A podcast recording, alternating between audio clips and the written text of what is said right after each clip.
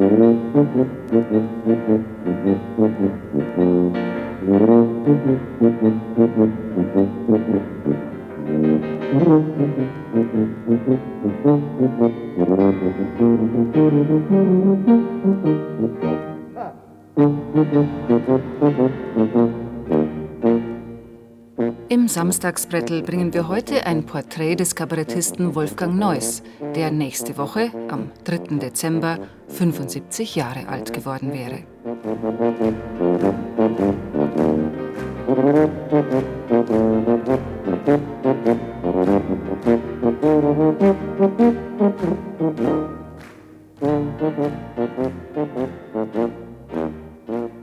Riechen Sie's? Ist es nicht eklig? Um mal so die ganze Drogenpolitik bloßzulegen. Der Äther, ja? Riechen Sie doch mal. Ekelerregend. Und da gründen sich öffentlich-rechtliche Anstalten drauf auf diesen Äther, auf dieses Zeug. Äther ist eine Droge, die verabscheuungswürdig ist. Und doch liebe ich mein kleines Radio. Ist es nicht komisch?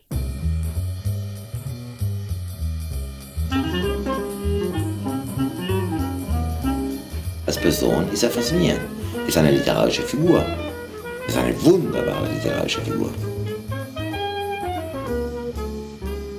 Stell dir vor, ich stehe auf dem Rennplatz, mach mir einen Schuh zu, kommt einer und sattelt mir. Und? Zweiter geworden. Also der Neuss hat 100.000 Leben und dann natürlich wieder nur eins. Man muss ja sehen, und das finde ich immer das Spannende an dieser Figur auch, wo der herkommt und wo er hingegangen ist. Drum übet Nachsicht, wenn ich mal daneben hau. Geschieht's, weil ich dem Publikumsniveau nicht trau. Ach, nehmt mich auf, mich ausgesprochen ungeübten Anarchisten. Vorbei die Zeit der Antigone und der Kabuki-Wortartisten. Nehmt an mein Testament, es wird euch schlimmer gehen. Obwohl ich nicht Japanisch kann, wird mich manch kluger Mann da unten gar nicht mal so gern verstehen. Gammler in Kamelhaarkutten, die Topmanager mit den Luxusnutten, Minister mit der großen Koalitze an der Hose, der Geist von Röndorf mit der welken Rose. Ich war doch mal berühmt, ich war sogar berüchtigt. Ein Porträt des Kabarettisten Wolfgang Neuss. Von Inge Braun und Helmut Huber. Die Frühstücksgastronomen und die Resinepper, Minister, Mamelucken, Generäle mit Blechmarken. Latte! Also, dieser Zwerg, wirst du jetzt endlich mal aufhören, an dem Pygmäenklavier rumzufummeln? Hallo, Latte! ist denn das zu fassen? Ich hol den Zwerg da raus aus seinen asozialen Verhältnissen. Er war mal Feuerfresser im Zirkus Althof, hatte nur zwei Möglichkeiten. Entweder Portier bei Gras an der Haustür oder aber bei mir über sich hinaus zu wachsen. So eine große Legende ist es ja eigentlich gar nicht. Es ist äh, einfach ein kleiner Junge, äh, der kleine Hansi, Hans Otto Wolfgang, wie er sich denn später nennt, der gerade so aus der Schule raus ist und in der Schlachterlehre, der in den Weltkrieg gerät der noch nichts Rechtes kann, noch nichts Rechtes weiß. Er hat immer gesagt, äh, das Einzige, was ich lesen konnte in der Zeitung, waren die Fußballergebnisse. Was er nun wirklich äh, fanatisch betrieben hat und wofür er alles andere weggelegt hätte, sämtliche Texte, sämtliche Auftritte, wäre sein Einsatz als Fußballspieler gewesen. So etwas von einem hirnverbrannten, fanatischen Fußballspieler habe ich nur noch einmal kennengelernt, das war Sami Drexel. Und Sammy Drechsel und Neuss in einer Mannschaft war unerträglich. Aber er war äh, so glücklich, wenn er ein Tor geschossen hatte. Das, das kann man gar nicht schildern. Das war sein Leben. Das war sein Leben. Seine schönste Vorstellung war im Olympiastadion, gefüllt mit 90.000 Zuschauern, einen Ball aus einer Entfernung von 30 Metern rechts oben ins Dreieck zu setzen und das Publikum jault auf vor Freude. Ich glaube, das war seine schönste Vorstellung war, glaube ich, mehr als Himmel. Alles, was ich sage, gilt nicht für normale Menschen. Es gilt nur für Irre, für völlig Wahnsinnige, irrwitzige Leute, für Menschen, die extrovertiert und introvertiert sind. Ich bin kein Beispiel. Ich bin ein Vorspiel. Er wollte eigentlich nur aufmerksam machen und natürlich auch kritisieren, aber er wollte nie Lehrmeister sein. Und nah wollte er auch nicht sein. Dafür war er zu intelligent. Und bei ihm kam ja alles aus dem Bauch, auch zu tief. Er war ja kein oberflächlicher Mensch. Schwieriger Mensch, schwieriger Freund für alle. Weil er auch unheimlich Er hat viel Liebe gegeben, aber er wollte, dass wir ihn alle bedingungslos lieben. Kritiklos, alles. Das jüngste Gerücht hat mir Felix erzählt, Adenauer will Marlene Dietrich heiraten. Ich sage, na und, muss er? So, meine Damen und Herren. Spätestens an dieser Stelle beginnt die Pflicht, bis hierhin war Kür. Er war eine Stimme in unserer Berliner Öffentlichkeit, die nicht fehlen durfte. Sie war ja nicht von irgendjemand gesucht oder vorgeschrieben, aber er wuchs eben durch seine Natur und seinen sehr scharfen Verstand in sie hinein. Er hatte nicht seinesgleichen in Berlin. Und ich bin dankbar, ihm begegnet zu sein. Herr von Weizsäcker, wissen Sie denn überhaupt, dass ich Bundespräsident würde, wenn die Kinder wählen dürften? Ja!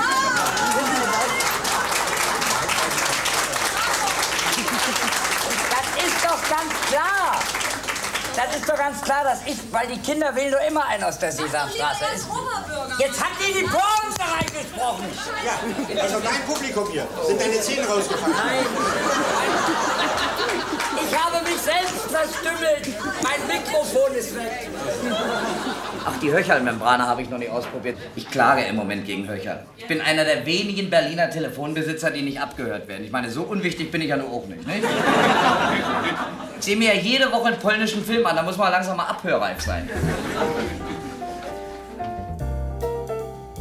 1923. Am 3. Dezember wird Hans Otto Wolfgang Neuss in Breslau geboren. Nach der Schule Landwirtschaftsgehilfe, Schlachterlehre. Wolfgang kam aus einer richtigen, so aus Breslau, aus einer Landkneipe mit ein bisschen, so ein paar Hektar dran. Und wenn er immer sagt, ich war Schlachter, er war genau einen Monat bei seinem Onkel Schlachter, alles gelogen.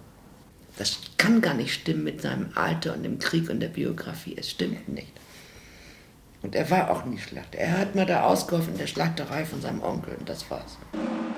Mit 15 brennt er durch, will Klon werden. Der Ausflug endet in der Verwahranstalt am Berliner Alex. Ich war ein Hitlerjunge mit einer Trommel, mein Volksaufklärer, der hieß Ludwig Manfred Lommel, auf der Vernunft, was meine Wunde war, da hatte ich dicken Schorf, das, was mir das Größte schien, das war der Freiheitssender Runzendorf. Unwissenheit, Naivität und Angst, die haben mich heile, heile durch den Krieg gebracht. 1941. Soldat an der Ostfront. Wird mehrfach verwundet. Erhält das Eiserne Kreuz. Im Genesungsheim erste Versuche als Frontkomiker hat sich in den Finger geschossen, um wieder ins Lazarett zu kommen, hat denn da als Frontkomiker sozusagen im Krankenhauszimmer angefangen, die verwundeten Kameraden zu belustigen und zu verlustieren mit ganz simplen und ja, man könnte sagen niveaulosen Witzen. Weil Niveau, so hat er gesagt, hatte ich damals überhaupt keins. Das habe ich erst gekriegt, als mir nach dem Krieg, als ich mit meinem Tingle-Kabarett rumzog, ein englischer Offizier mal irgendwann ein Band von Tucholsky in die Hand gedrückt hat, den ich natürlich verschlungen habe. Und da habe ich angefangen, überhaupt erst ein politisch denkender Mensch zu werden. Ist ja kein Wunder nach dem verlorenen Krieg. Einst waren wir mal frei. Nun sind wir besetzt das Land ist in zwei. Was machen wir jetzt? Jetzt kommt das Wirtschaftswunder, jetzt kommt das Wirtschaftswunder.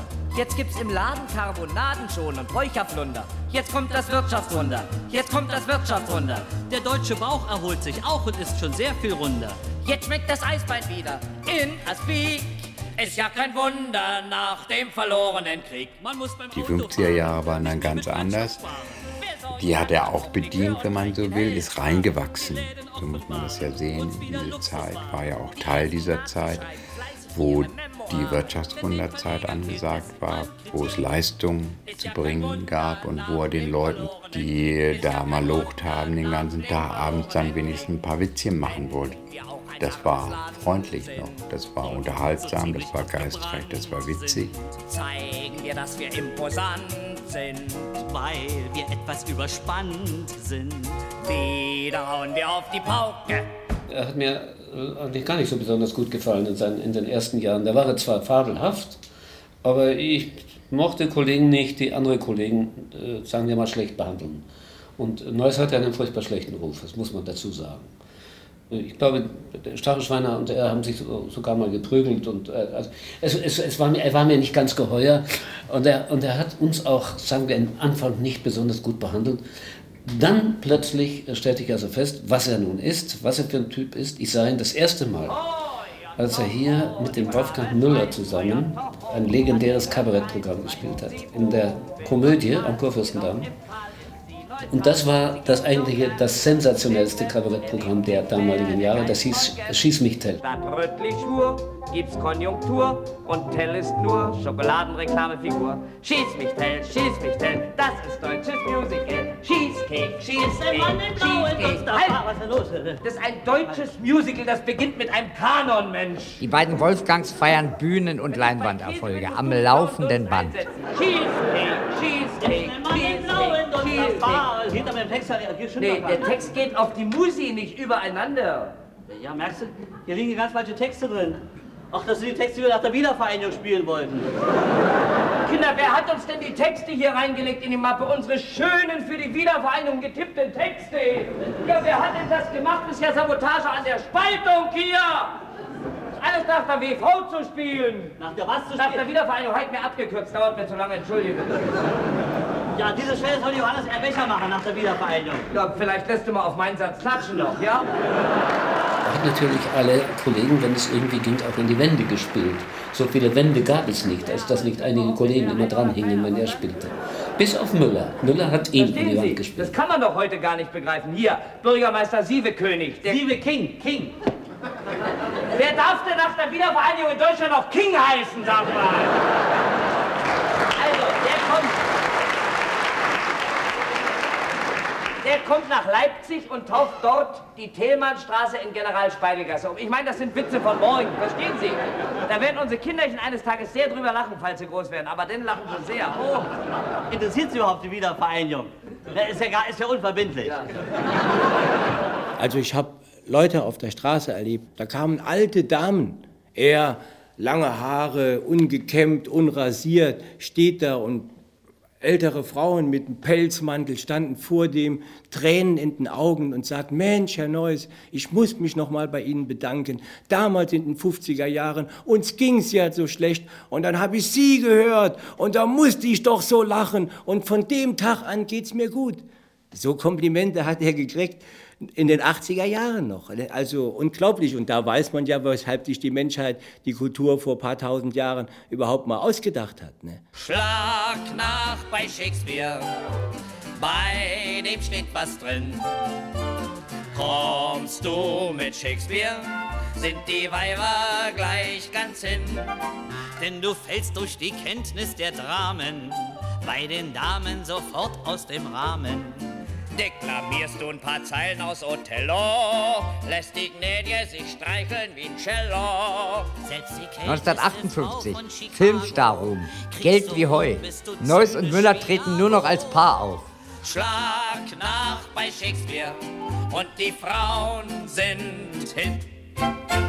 Wolfgang war einer, das konnten wir uns ja nicht leisten, weil er als erster ein bisschen Geld verdient hat. Der hat ja am Tag drei, viermal das Hemd gewechselt und den Anzug. Das hatte er. Er hatte ja auch eine Villa im Zehlendorf und hatte ein Auto als erstes, alles wunderschön, großen Cadillac, wenn wir geschrieben haben. Aber er war ein sehr großzügiger, hat uns auch ab und an mal da einen Firmenwagen, dann konnten wir Frühstück nehmen, weil wir ja nichts verdienten in der ewigen Lampe. Ach, das könnte schön sein, als friedlicher Bürger sein ehrbares Leben zu Haus zu beschließen. Ach, das könnte schön sein, ein Häuschen mit Garten, in dem wir dann abends unsere Rosen begießen. Am Anfang seiner Karriere war es ja nach dem Witzenerzählen auf der Tingelbühne dann die, die Filmstar- und die Komikerkarriere, auch die Zeit mit Wirtshaus und Spessart und den großen Erfolgen, wo er ein richtiger Star war in Deutschland. Sich aber von diesem Haichi Bumbaichi freundlichen 50er Jahre Glimmer und Glamour bewusstseinsmäßig dann doch relativ schnell verabschiedet hat und zum Skandal wurde, dann im Fernsehen zum ersten Mal abgeschaltet. Während Neuss Paukennummer schaltet SFB-Intendant Braun, Alfred Braun, ab und täuscht eine technische Störung vor. Die Presse spricht von Skandal, Der Intendantenstuhl wackelt. Natürlich hat er begriffen, dass das für ihn die große Chance war und dass für ihn das eigentlich der Durchbruch war. Aber gleichzeitig hat er immer gesagt, warum muss mir das passieren? Und das ist so schwierig, wenn ich rausgehe. Die Leute haben immer ein bisschen Angst vor mir, weil sie immer sagen, der wird irgendwas ganz Furchtbares und Unberechenbares jetzt in Szene setzen. Die beiden haben sich geliebt, der Skandal und er. Und das hat auch nie aufgehört, bis zum Schluss. Will ich ja was sagen, also ganz freundlich will ich Ihnen sagen. Ich habe die Befürchtung, die werden noch so lange machen, bis der liebe Gott aus der Kirche austritt. Das ist verboten.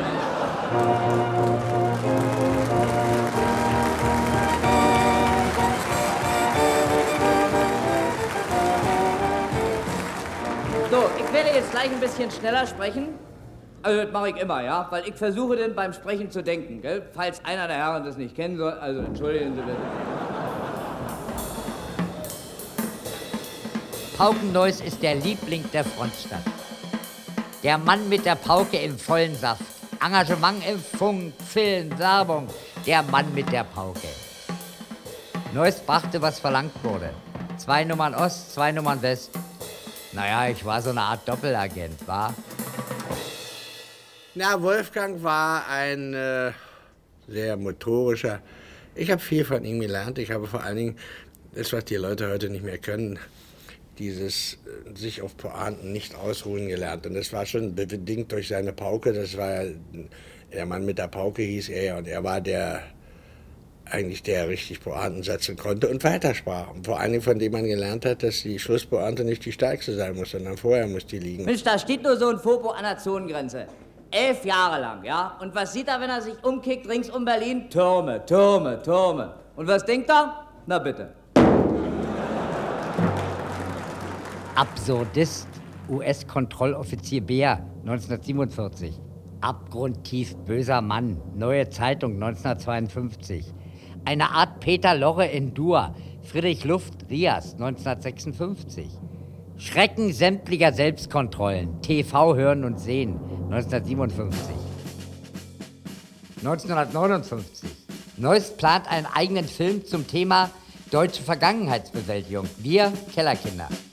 Sie, hallo Sie und eventuell noch Sie und auch Sie vielleicht noch werden verstehen, dass ich heulen könnte vor Wut, dass ich heulen könnte vor Wut, dass ich heulen könnte vor Wut. Denn ich habe einen Nazi gesehen. Dem ging's gut, dem ging's gut, dem ging's gut. 1960. Im April kommt Wolfgang Müller bei einem Flugzeugabsturz ums Leben. Müller war immer da, bis zum Schluss bei ihm. Was er mir alles erzählt hat, wo Müller ist, in wem er Müller sieht. Mir war auch Müller, ja? Also irgendwann wer sagte, du, du, du bist Müller. Und dann natürlich, wenn er anfing, von seinen Todesvorstellungen zu sprechen. Er hatte ja manchmal so wahnsinnige Sachen, wo ich immer dachte, als da hörst du jetzt weg, da hörst du gar nicht hin. Wenn er sprach von den afrikanischen Stämmen, die ihre Feinde essen und das Hirn essen, damit sie die Klugheit des Feindes in sich aufnehmen. Aber das hat er dann übertragen auf äh, die Nazi-Verfolgung im Dritten Reich, warum wir die Juden umgebracht haben. Das war als so teilweise wieder, ich sag ja, es war immer so ein Fünkchen Genialität drin, aber dann war es auch wieder so verquast, dass man einfach sagen musste, nee, jetzt klemme ich die Ohren zu und da höre ich nicht mehr weiter mit. Und dann kam wieder irgendeine Bemerkung, wo sagt er, also ganz Unrecht hat er jetzt wieder auch nicht. Neuss realisiert seinen Kellerkinderfilm Die Geschichte eines HJ-Trommlers, der in seinem Keller zuerst einen Kommunisten vor den Nazis und später seinen Vater vor der Entnazifizierung versteckt. Den Pimpfmacke Prinz spielt Neuss selbst.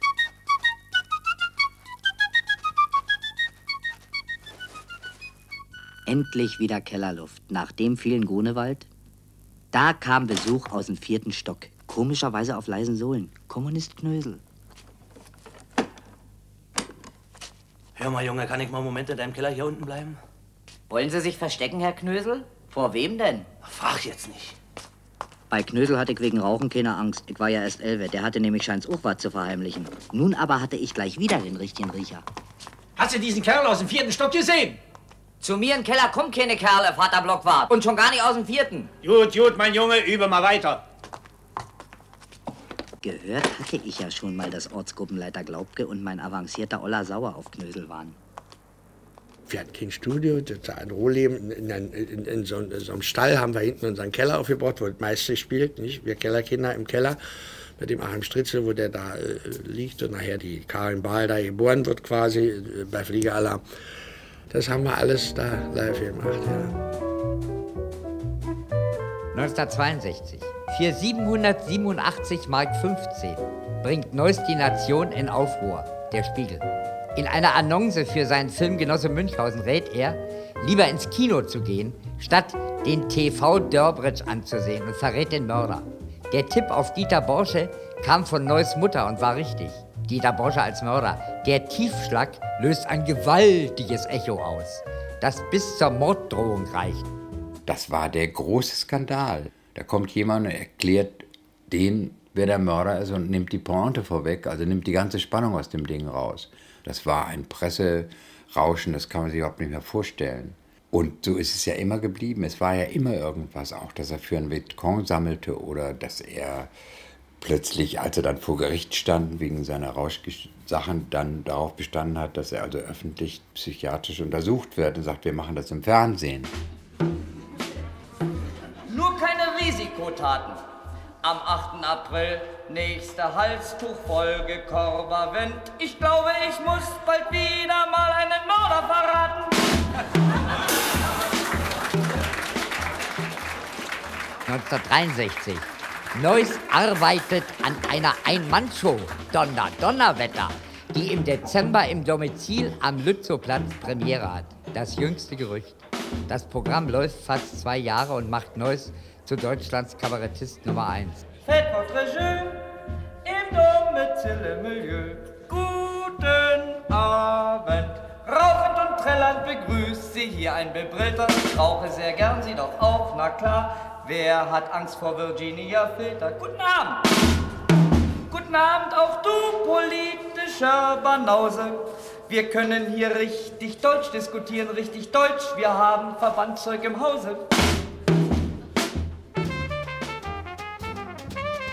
1964. Im Dezember erscheint die erste Nummer der Zeitschrift Neues Deutschland. Neues Deutschland? Organ des Zentralkomikerteams der satirischen Einheitspartei Deutschlands. Eine Parodie auf das SED-Zentralorgan. Er hat in so vielen Punkten in der Berliner Nachkriegspolitik wirklich erkannt, äh, wo äh, die Politik so voller Heuchelei und Falschheit war. Und das hat er deutlich und super deutlich gesagt. Und es ist klar, dass das nicht alle nur gefreut hat. Er war, wenn er ein Narr war, ein brillanter Narr. Beneidenswert. Hat nie wieder jemand geschafft, diese Qualität zu haben. Ich staune ja immer noch in Abwandlung eines Flüsterwitzes, staune ich ja immer noch, wie viele Deutsche und Berliner intelligent, ehrlich und wiedervereinigungsgläubig sind. Ich meine, schön, die drei Eigenschaften treffen die auf einmal zu, ne? Entweder wir sind intelligent und ehrlich, dann sind wir nicht so wiedervereinigungsgläubig. Oder wir sind intelligent und wiedervereinigungsgläubig, dann sind wir nicht ehrlich. Oder wir sind ehrlich und wiedervereinigungsgläubig, dann sind wir nicht intelligent. Aber wir wollen mal. 1964, Berliner Kunstpreis. Preis der Schallplattenkritik für das jüngste Gerücht.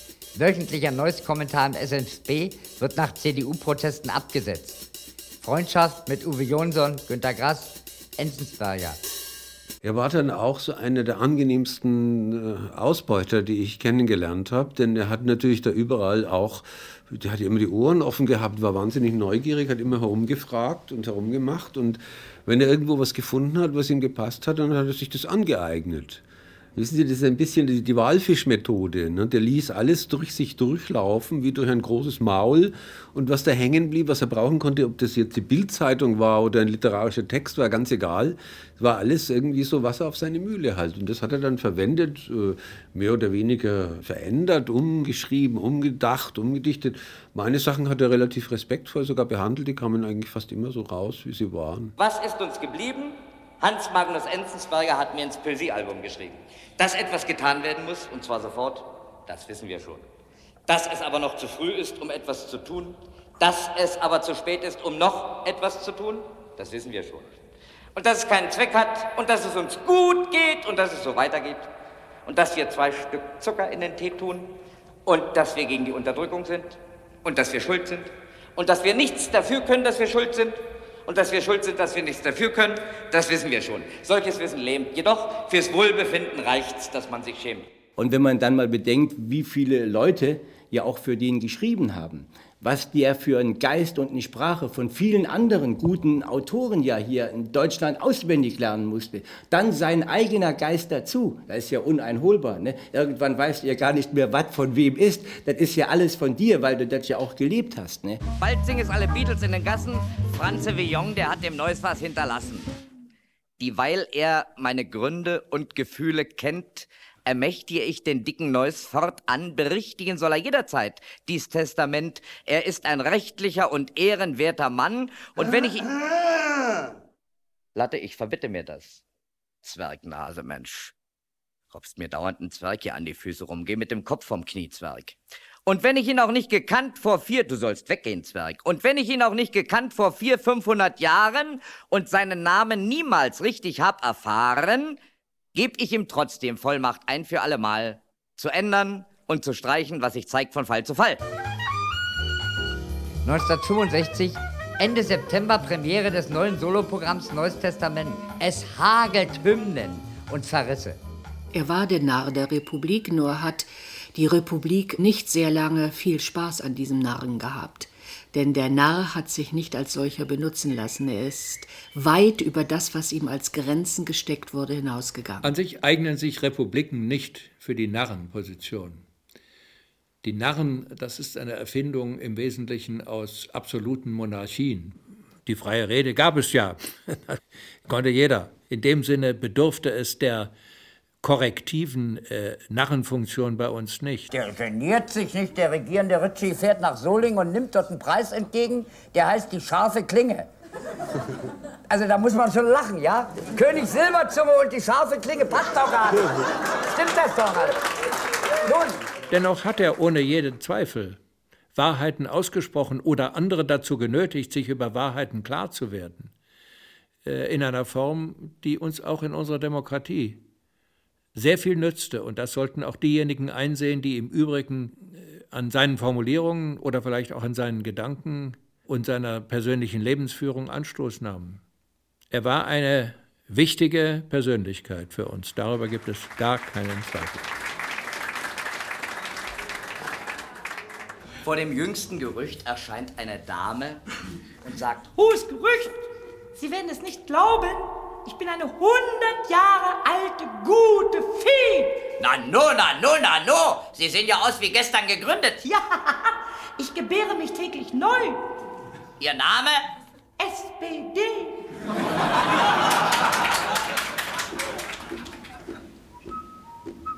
Engagement für die SPD. Der neue Slogan Packt den Willi in den Tank wird zum Wahlkampfprogramm. Auf einer Abrüstungsveranstaltung. Anlässlich des Ostermarsch tritt Neuss erstmals mit Wolf Biermann auf. Die DDR reagiert mit Einreiseverbot für Neuss. Dem Walter Ulbricht hinterlasse ich die Wohlstandsseuche. Ich wünsch ihm einen neuen Dialekt und Hornhaut auf der Zunge, doch einem großen, ganzen, rostebraunen Neodeutschland wünsche ich tausend Walter Ulbrichts. Aber Junge. Er war auf der Straße jemand, den alle erkannt haben. So, es war wirklich unglaublich, mit ihm auf der Straße in Berlin zu gehen. Aber dann fingen an, die Leute, äh, seine Freunde, Briefe zu schreiben. So furchtbare Briefe, also Egon Bahr und Brandt und so. Trat er aus der SPD rein, raus, rein, raus, bis ihn rausließen. Ich hab's doch mal mit der SPD getrieben. Sie hat mich nicht rangelassen, aber ich gebe zu, ich wollte ihr die Burschenschaft rauben. Ah, shit! Entschuldigen Sie bitte, habe ich genossen? Ach, was tat er nicht all für Sozialdemokraten, für die aus der Ecke vom Willy Brandt.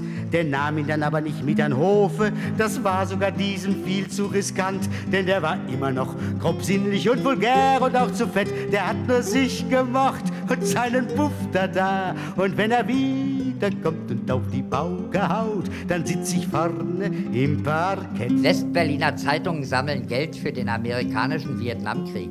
An die Witwen gefallener GIs sollen Porzellannachbildungen der Berliner Freiheitsglocke verschenkt werden. Neuss protestiert dagegen mit einem Extrablatt des Neues Deutschland. Die Verleger kontern mit Anzeigenboykott gegen Neuss und sein Neues Testament.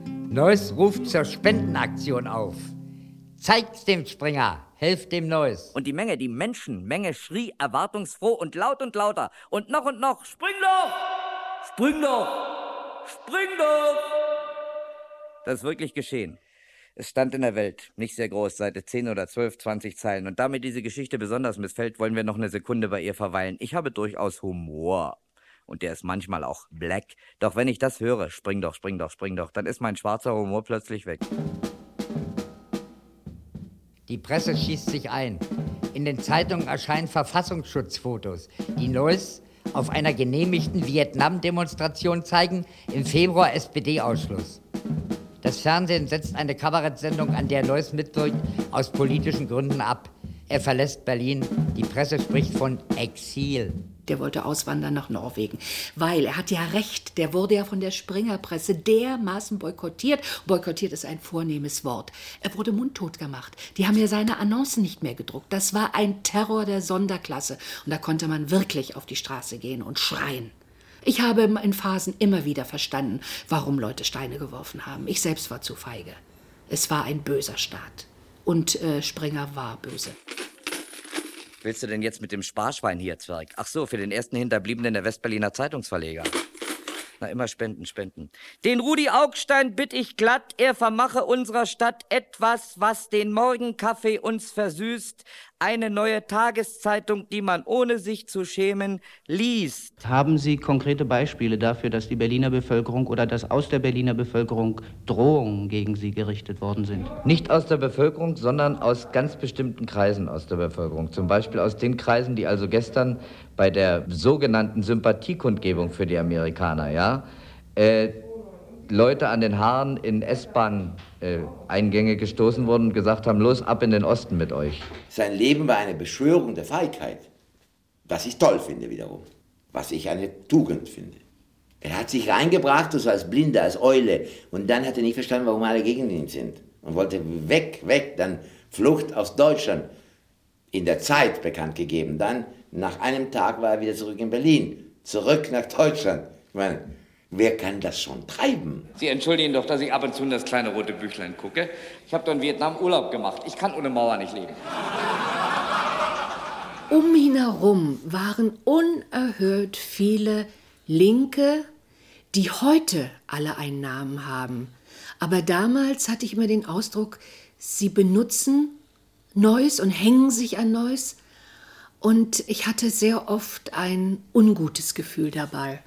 Vor allen Dingen, weil das Leute äh, waren, die später Neuss überhaupt nicht mehr unterstützt haben, die ihm auch nicht geholfen haben, die sich absolut, ach, wie soll ich das nennen, ohne jetzt gleich diffamierend zu sein, mies verhalten haben.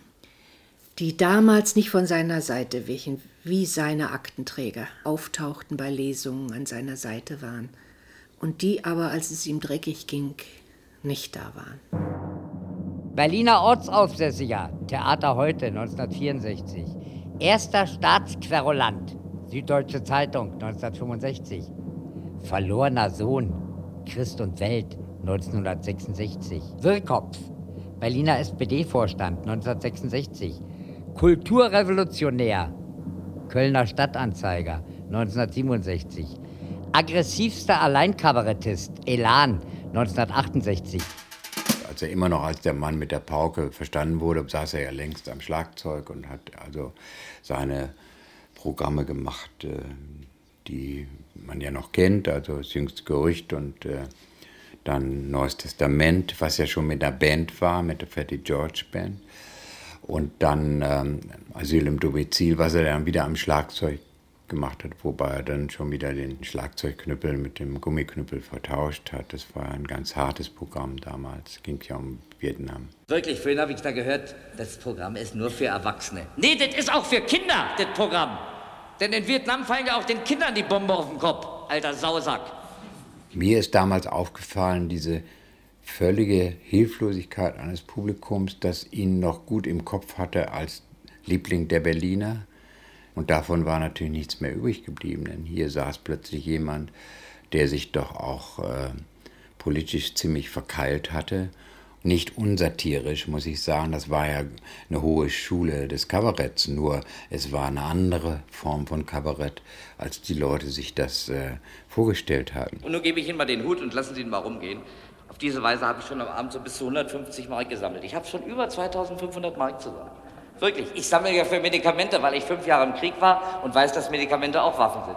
Hier habe ich eine Büchse und nach der Pause gebe ich Ihnen dann das Ergebnis bekannt. Dann wissen Sie, warum Sie rot werden müssen. Nicht? Ich habe hinten Tontechnik gemacht und habe immer die Studenten und alle so zum Teil umsonst, na klar, reingelassen. Die Tontechnik war hinter der Bühne und da war der Eingang zum Klo. Und ich saß da halt in der Ecke mit meinen Geräten, aber man sah das ja kaum, es war ja alles dunkel. Und immer wenn die Leute aus dem Klo kamen, haben sie mir Geld gegeben. Also ich dachte, ich bin die Klofrau. Und so haben wir ungefähr 367 Mark für den Vietcong gesammelt. Ich habe das immer in so eine Büchse getan. Das war doch gut. Dann mache ich das große Licht aus. So. Schummrige Stimmung. Halten Sie Ihre Handtaschen fest. Was Sie nicht gespendet haben, klauen wir jetzt. Er hat ja auch in der Zeit, nach seinem dritten Auftritt, bei den ganzen Zugabe-Zugaberufen, hat er in der Garderobe eine Schlaftablette genommen und jetzt wusste er, er kann sowieso nur noch eine Zugabe machen. Und dann muss er nach Hause. Auf dem Weg nach Hause hat er sich schon die Treppe hoch, äh, die Knöpfe aufgemacht von seinem Hemd, schnell gewaschen, ab ins Bett. Und dafür war der aber morgens um halb sieben schon auf. Ja, das war furchtbar mit ihm. Ich bin auch mal zu dem Apotheker hingegangen, der ihm die gegeben hat und gesagt, das ist unverantwortlich, was sie machen. Da hat der mir geantwortet, "Ah, ich wusste gar nicht, dass er die alle alleine isst. Da habe ich gesagt, das ist ja noch schlimmer, wenn sie ihm die geben und denken, er verteilt sie. Der hat 20 Schlaftabletten genommen am Tag, der andere sterben da. Man darf ja auch nicht ganz vergessen, wenn er dann ausgestiegen ist, so deswegen vielleicht auch, weil er in einer kurzen Zeit so viel gebracht hat, wie andere Leute auch ein ganzes Leben verteilt. Wer nicht zu Hause mal sieben Stunden in seinem dunklen Zimmer gesessen hat, wirklich zur Muße gekommen ist und mit seinem verstorbenen Opa geplaudert hat, der ist überhaupt nicht fähig, ein Geistesarbeiter zu werden. Ja, man kann sagen, er war ja auch irgendwie beschädigt. Ich meine, es hat keinen Sinn, darum herumzureden. Der war ja später wirklich ziemlich beschädigt, der, der Neues. Der hat sich eben verausgabt.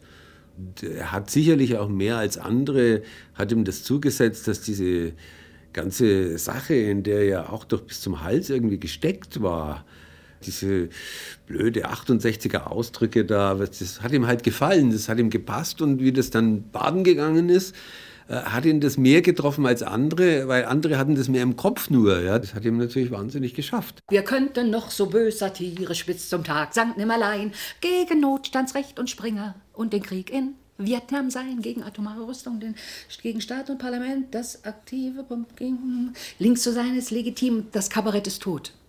Das, wo heute Kabarett gemacht ist, die Straße, sind die jungen Leute. Ein geworfenes Puddingpulver hat mehr erreicht als alle unsere Lieder. Und ja, genau das war damals die Meinung der linken Kabarettisten. Wir genierten uns ja alle. Wir wurden ja auch fertig gemacht. Wir wurden ja angegriffen, ja. Es war beschlossene Sache, dass die Narren der Republik diese Kommune 1 sein sollten. Und deswegen war er arbeitslos. Psychologisch arbeitslos. Er hat dann natürlich noch weiter gemacht, alles ging so weiter, aber da war eigentlich schon die Luft raus. Und jemand wie Wolfgang Neuss, der für solche Dinge, die in der Luft liegen, ein sehr gutes Gespür hatte, der hat es früher gemerkt als andere. Was jetzt? Na, ich spekuliere aufs ewige Leben. Darauf brauchst du doch nicht spekulieren, Neues. Das ist sowieso ewig. Die Spekulationsantwort lautet, wenn es dir ums ewige Leben geht, Neues, beobachte die Toten. Was denn? Die ohne Körper? Ja, Goethe zum Beispiel. Nur mal Goethe. Der war ja nicht nur Geheimrat, Dichter, Fürstenfreund, er war auch Opiumraucher. Nun ist aber inzwischen und schon länger Goethe fast berühmter als Gott. Wer so berühmt ist, kann gar nicht sterben, weil er doch ununterbrochen lebendig erwähnt wird, der Goethe. Ausgeflippter Indio, Süddeutsche Zeitung 1973. Notwendiger Buhmann, der Abend 1973. Ruine, der Stern 1974. Zottliges, altes Weib, Bunte 1975. Indianerfrau, Bild 1975. Trauriger Hippie, Bild 1975. 1976. Neuss bekommt Sozialhilfe. Die Presse berichtet, dass ihm monatlich 265 Mark gezahlt werden. Zusätzlich Weihnachtsgeld. Ich fand es schon erstaunlich, dass Ende 70, Anfang 80er Jahre da eine Generation war, die sagten, da sitzt einer in der Lohmeier, der hat Sprüche drauf, das ist genau unser Lebensgefühl. Das ist ein uralt Guru, da musste mal hingehen, der hat Sprüche drauf, die kann man nur erfinden. Und die haben zum Teil gar nicht gewusst, wo der Neues herkommt. Also was sein beruflicher Weg war, was seine intellektuelle Schiene war, sondern die haben den als gegeben genommen. Die haben gedacht, der ist immer so gewesen. Was brauche ich Prinzip Hoffnung, wenn ich durch Rock und Roll Gewissheit habe?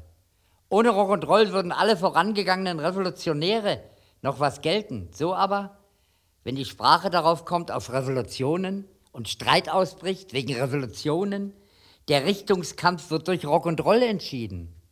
Und zwar auf jedem Plättchen der Erde. Morgens beim Frühstück, wie gesagt, das war seine Hochzeit.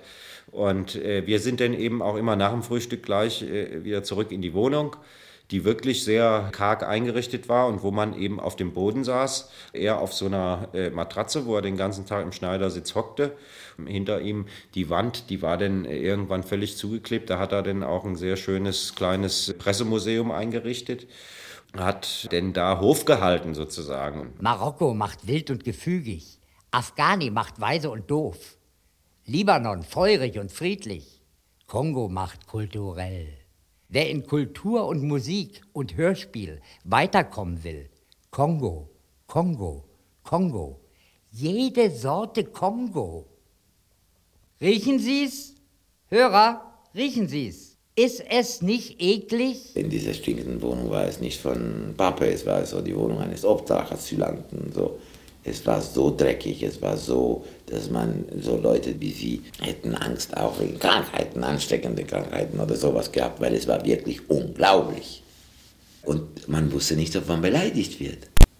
Und da er so gut beleidigen konnte, so fantastisch beleidigen konnte, hatte man halt keine Lust.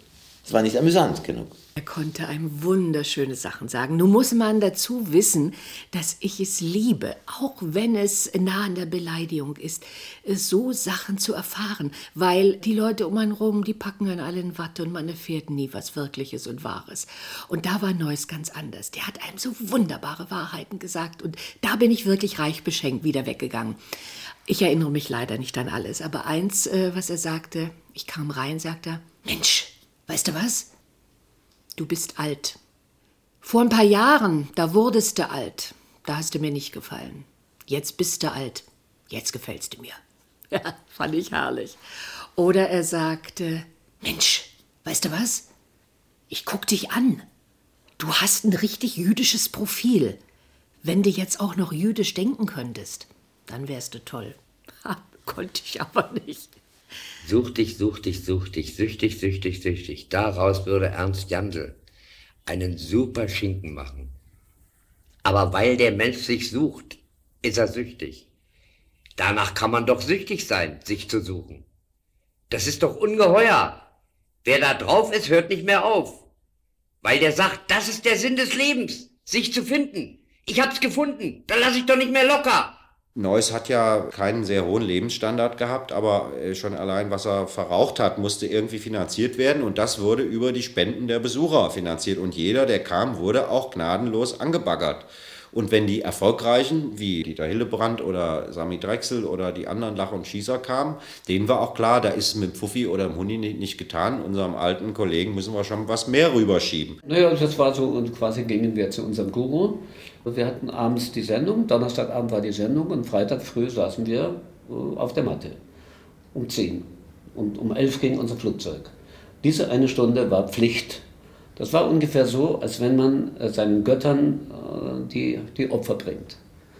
Das heißt, um, um sie gnädig zu stimmen, sind wir zu unserem Wolfgang Neuss gegangen und haben folgerichtig äh, auch das Opfer in Form von Geld niedergelegt und er hat es gern genommen. Er hat sich nicht, äh, nicht äh, also geziert oder so, nein, nein.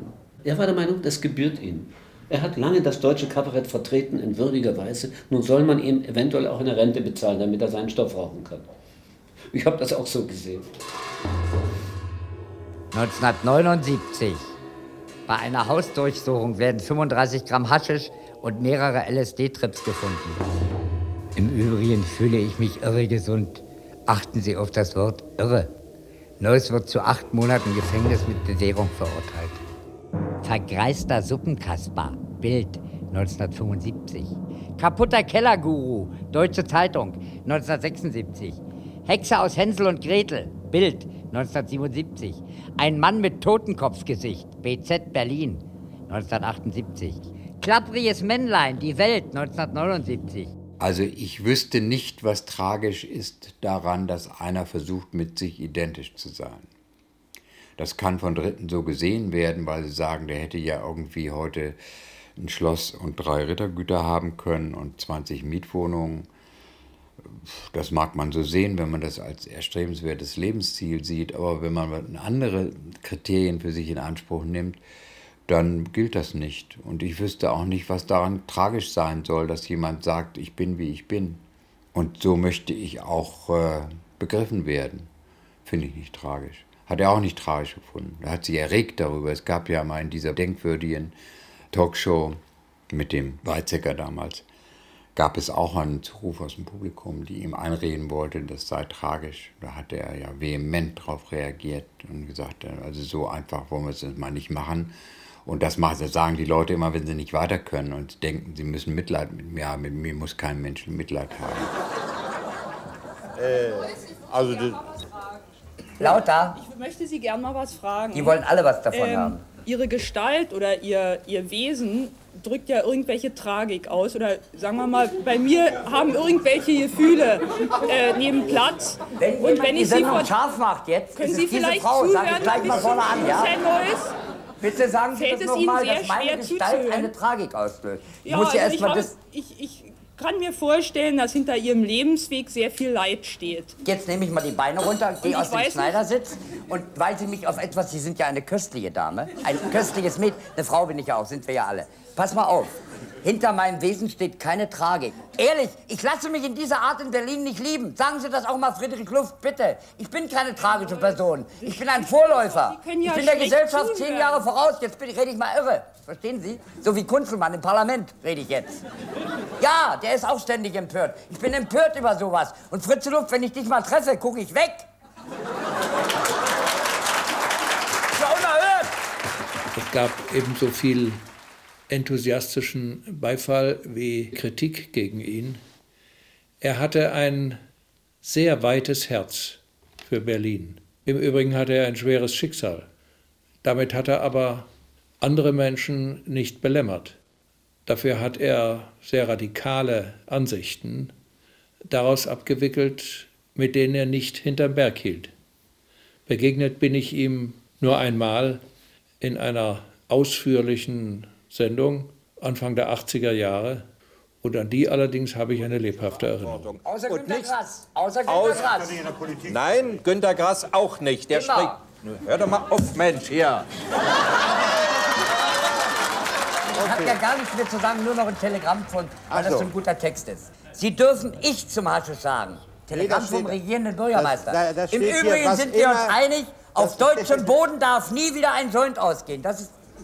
Hast du einen anderen Text? Ich habe einen anderen Text hier. Leider.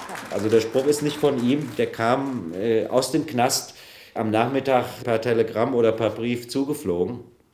Und so hat er gearbeitet. Am Mittag einen guten Witz gehört und abends in der Talkshow. Im November wird Neuss wegen Haschischbesitz zu eineinhalb Jahren verurteilt. Die Strafe wird vier Jahre zur Bewährung ausgesetzt. Jetzt ist sie zu Ende, die Bewährung. Er hat ja denn vom Gericht verordnet gekriegt, Herr Neuss, wir lassen Sie in Ruhe, wenn Sie aufhören, öffentlich für Haschisch-Propaganda zu machen. Und da hat Neuss gesagt, ja, aber ich muss das machen, weil das ist für mich Medizin. Und ich rauche den Strick, an dem ich hängen würde. Ich wäre längst tot wenn ich das nicht entdeckt hätte. Und ich bin heute noch dem Kulissenschieber froh, der mir da irgendwann in den 60ern mal einen Joint in die Hand gedrückt hat, weil das hat mich runtergebracht von meinem Tablettentrip und so habe ich mich kuriert. Wir mussten 1986 von der Lohmeier Straße bis zum Kaiserdamm latschen, zweimal in der Woche und er musste eine Urinprobe abgeben. Also man hat ihn wirklich wegen dem bisschen Hasch ja dennoch das Leben zur Hölle gemacht, selbst als er ein schwerkranker Mann war. Rockguru, Bild 1981. Peinlichste Persönlichkeit, Titanic 1983. Ungeheuer von Loch Ness, Taz 1983. Oscar aus der Sesamstraße, Hanna Bröckers, Dritter 1985. Souveräne Intelligenz, Tagesspiegel 1985.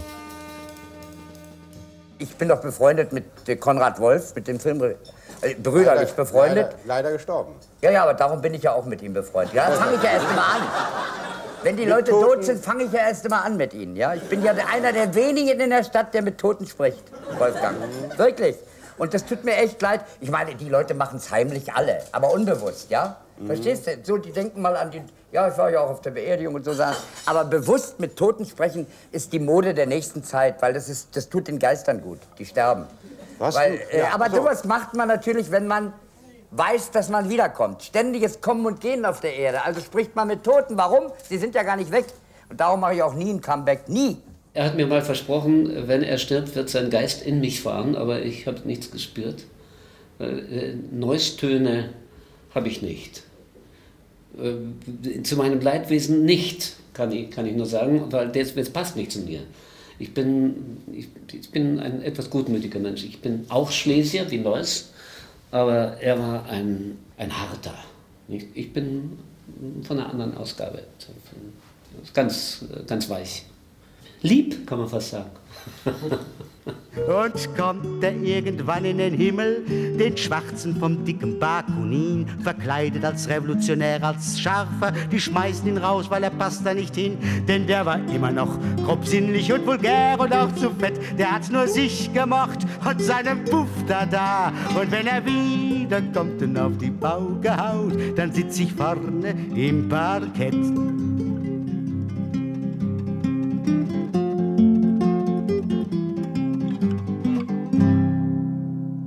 Der ist ja auch schon tot, ist auch gut.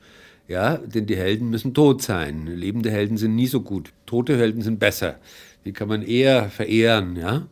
Und äh, so sein Ende hat auch so diese Züge, die so etwas mythologisch angehaucht sind, ja.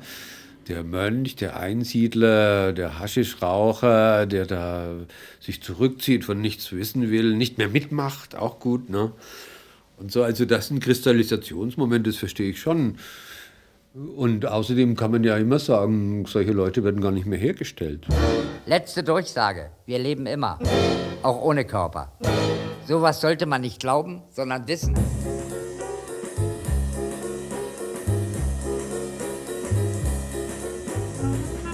Ich war doch mal berühmt, ich war sogar berüchtigt. Ein Porträt des Kabarettisten Wolfgang Neuss von Inge Braun und Helmut Huber. Mit Matthias Bröckers, Hans-Magnus Enzensberger, Gisela Gronewold, Wolfgang Gruner, Dieter Hildebrand, Juppi von der Berliner Uferfabrik, Hannelore Kaub, Volker Kühn, Gaston Salvatore und Richard von Weizsäcker. Und mit Ausschnitten aus den Programmen Das jüngste Gerücht, Neues Testament, Asyl im Domizil, Marxmenschen, Neues Pauk Deutsch und anderen. Ton Peter Ava, Andreas Bremer. Assistenz Martina Haubrich. Regie Leslie Rosin. Redaktion Renate Jurzig. Eine Produktion der Featureabteilung des SFB ORB mit dem Bayerischen Rundfunk und dem Südwestrundfunk. 1998. Hast du noch was, mein süßer Zwerg? Dann sag's, gleich schlägt sie zu die Türe. Ich soll Ihnen von ihm sagen, für kleine Menschen sind auch Pinscher große Tiere.